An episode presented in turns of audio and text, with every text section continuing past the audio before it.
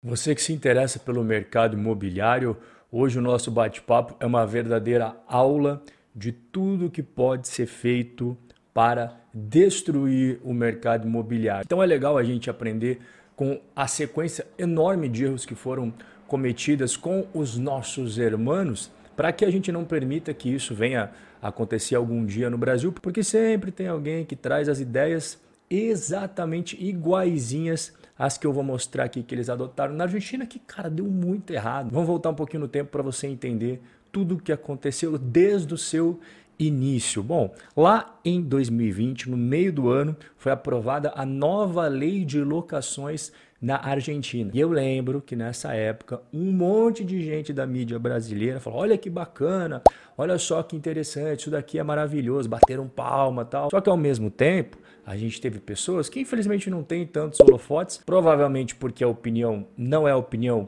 que a mídia quer que seja propagada, como por exemplo aqui desse professor Carlos Oliveira, que é professor de Direito na Universidade de Brasília e tem uma série de outras funções muito importantes aí também. Quando ele escreveu esse artigo, ele falou um negócio muito interessante. Os brasileiros têm que acompanhar essa questão na Argentina para verificar se isso vai gerar ou não um efeito reverso, ou seja, o aumento do preço dos aluguéis, ao invés deles diminuírem, e a diminuição da oferta de imóveis para locação. E esse cara ele não tem bola de cristal, ele tem apenas bom senso e ele deixou explícito esse bom senso quando ele falou: olha, como se sabe, o excesso de intervencionismo pode inibir os proprietários a alugar os seus imóveis ou a aumentarem os preços a fim de absorver os novos riscos. Isso foi na metade de 2020 que ele escreveu. Aí passaram-se alguns meses, teve a virada do ano.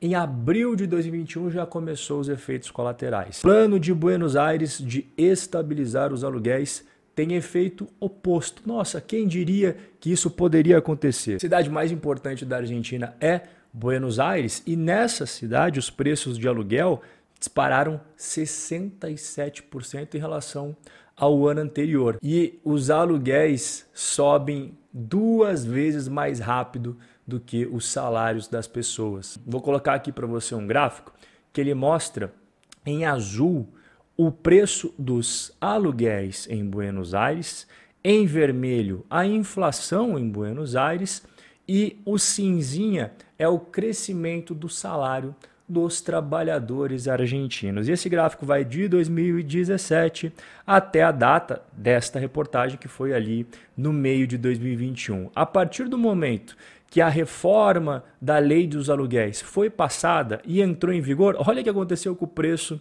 dos aluguéis em Buenos Aires. Será que esse daqui é coincidência ou será que foi exatamente o motivo por trás desse crescimento absurdo? É a segunda opção. O governo conseguiu destruir o mercado imobiliário. Mas calma que tem muito mais coisa que você precisa saber aqui. Deixa eu explicar para você as principais mudanças aí dessa lei. Ela estipulou que todos os contratos de locação na Argentina agora teriam o prazo mínimo de três anos e os aumentos de preço dos aluguéis só poderiam ser feitos uma vez por ano. Antes, o contrato de aluguel era de dois anos e os proprietários poderiam aumentar a cada seis meses. E faz total sentido isso, porque a gente está falando de um país que não é Noruega, não é Dinamarca, não é Japão, né? que a inflação é super controlada, a moeda não perde tanto seu poder de compra. A gente está falando da Argentina. Então imagine como é que o proprietário vai ficar sem reajustar os aluguéis por um grande período de tempo, sendo que o peso argentino desvaloriza a cada hora. Né? Outra coisa que também mudou foi que os contratos antes eram estipulados ali entre o proprietário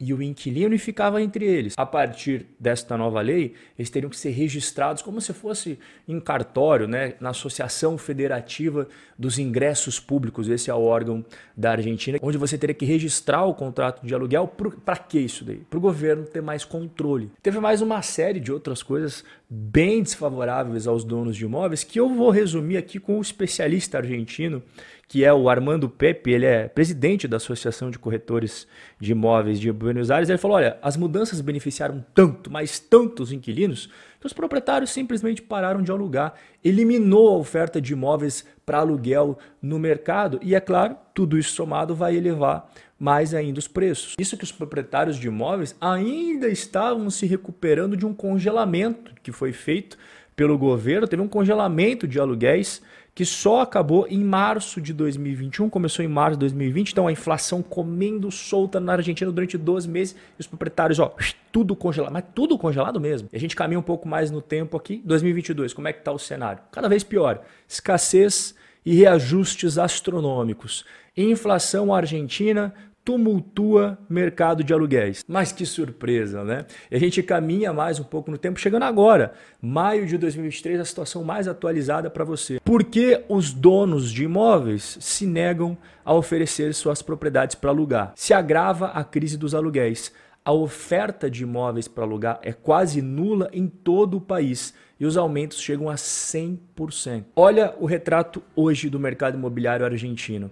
Encontrar uma casa para alugar tornou-se uma tarefa muito difícil em todo o país. Desde que entrou em vigor a polêmica lei do aluguel, sancionada lá em 2020, cerca de 250 mil residências saíram do mercado de locação. Eles botaram um imóvel para vender, ou eles desistiram de alugar mesmo, deixa quieto aquele imóvel parado lá, ou eles transformaram em propriedade turística, porque propriedade para turismo, aluguel temporário, não entra nessa lei. Então o que, que os proprietários de imóveis fizeram? Começaram a oferecer eles no regime de aluguel temporário ou turístico, porque eles têm mais retorno, têm mais estabilidade, rentabilidade também vai ser muito maior. E só na cidade de Buenos Aires, que é a mais importante da Argentina, hoje existem só mil apartamentos para alugar de acordo com a lei que eu expliquei para você. Agora, pré-Airbnb você encontra 15 mil opções. E esse gráfico que eu vou mostrar aqui para você na tela é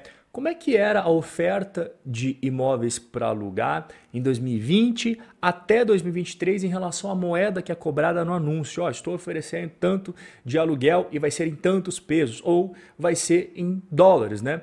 Lá em 2020, a maioria absoluta dos aluguéis eram cobrados em que moeda? Peso argentino. Né? E depois que entrou em vigor essa lei, os donos viram que só iam tomar paulada, que era horrível. O que, que eles começaram a fazer? Ó, começaram só a oferecer em dólares. E hoje, nesse momento que eu estou conversando com você, 51% das ofertas de aluguéis é tudo dolarizado. Essa é a aula de como destruir um mercado imobiliário. Essas ideias aqui que você viu que foram colocadas em práticas na Argentina, eu já vi vários políticos falando. Então não vai achando que isso é coisa só dos hermanos, não, porque tem esses tipos de pensamento aqui dentro do Brasil. Então a gente tem que ficar esperto e nunca permitir que isso possa acontecer em nosso país, porque o resultado se acabou de ver qual que é. No final das contas, todo mundo se lasca. Os proprietários de imóveis, como você percebeu bem, mas as pessoas que precisam viver de aluguel também, porque um monte de imóvel é retirado do mercado. Aqueles que estão para alugar, os preços elas não conseguem mais pagar, e é por isso que você vê uma crise gigantesca